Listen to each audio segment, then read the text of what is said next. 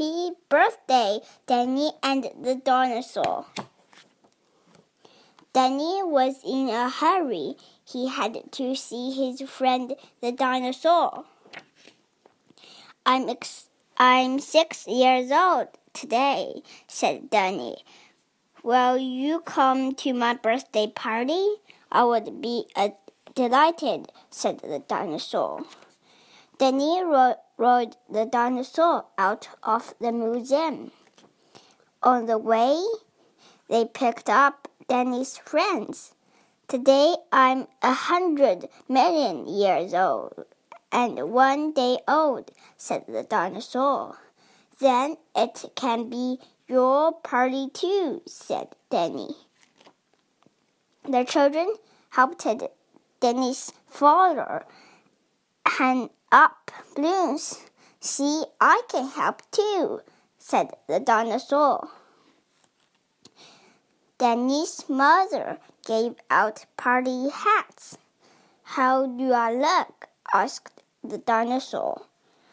We would like to sing a song, said a girl and a boy. They sang, and everybody cla clapped their hands. I can sing too, said the dinosaur. He sang. Everybody covered their ears. Let's play pin the tail on the donkey, said Danny. The dinosaur pinned the tail on himself. The children sat down to rest. Please don't put your feet on the furniture, said Danny.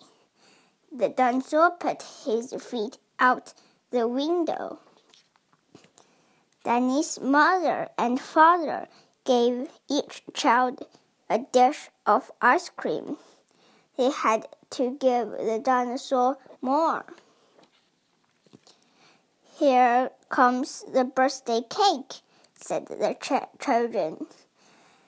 They counted the candles. One, two, three, four, five, six. The dinosaur started to eat the cake. Wait, said Danny. First, we have to make a wish.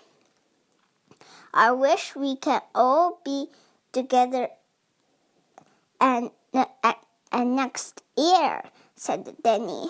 I wish the same thing, said the dinosaur. They blew out the candles.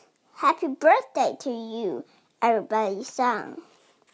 This is the best birthday party I have ever had, said Danny. Me too, said the dinosaur. Read by Flora.